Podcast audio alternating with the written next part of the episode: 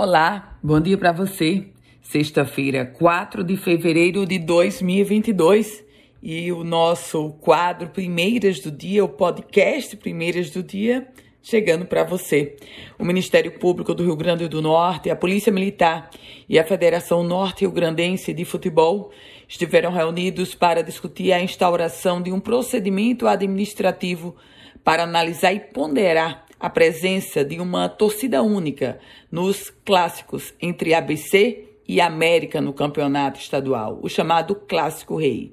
E a tendência é que nessas disputas tenha apenas uma torcida, a torcida do chamado mando de campo. Comitê Científico do Consórcio Nordeste recomendando aos estados que cancelem feriados de carnaval e proíbam festas particulares tudo isso para conter a Covid-19. O Comitê Científico emitiu um documento com recomendações para frear a disseminação do vírus. Entre as medidas estão o cancelamento dos feriados de carnaval, proibição de festas particulares e shows de qualquer natureza que possam gerar aglomerações. Ameaça de greve. 14 de fevereiro.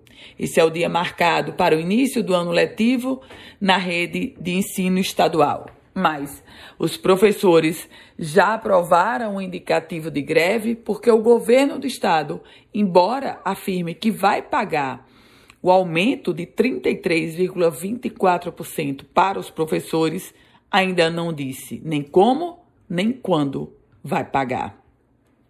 E os shoppings da capital potiguar ainda não começaram a exigir o passaporte vacinal, em que pese a justiça já ter determinado, inclusive com a definição de multa sobre a prefeitura de Natal.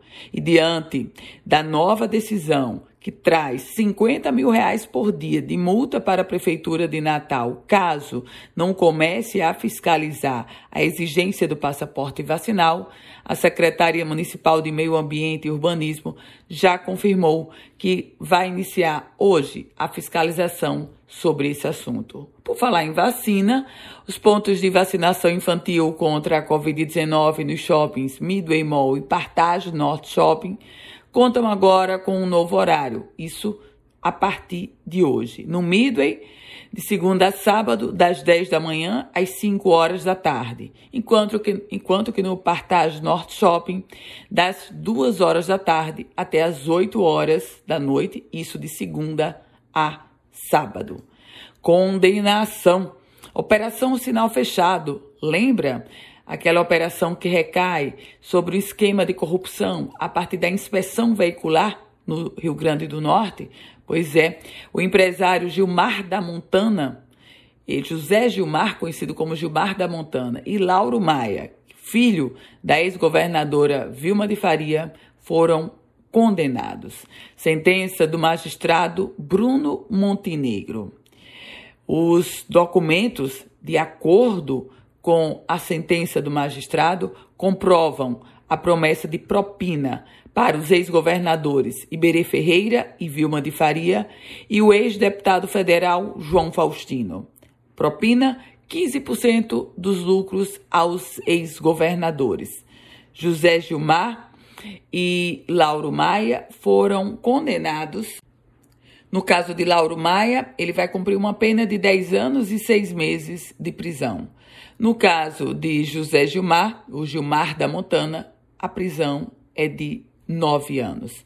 Também foram condenados Luiz Antônio Tavaloro, Edson César Cavalcante e Maria Selma Pinheiro. Os réus, Jorge Olímpio e Marcos Vinícius Furtado, eles fizeram delação premiada, mas ainda assim foram condenados. Com as primeiras do dia, Ana Ruth Dantas, desejando a você um ótimo e produtivo dia. A gente volta a se encontrar e se você quiser compartilhar esse boletim, fique à vontade. Se quiser começar a receber, manda uma mensagem para o meu WhatsApp 987 16 8787.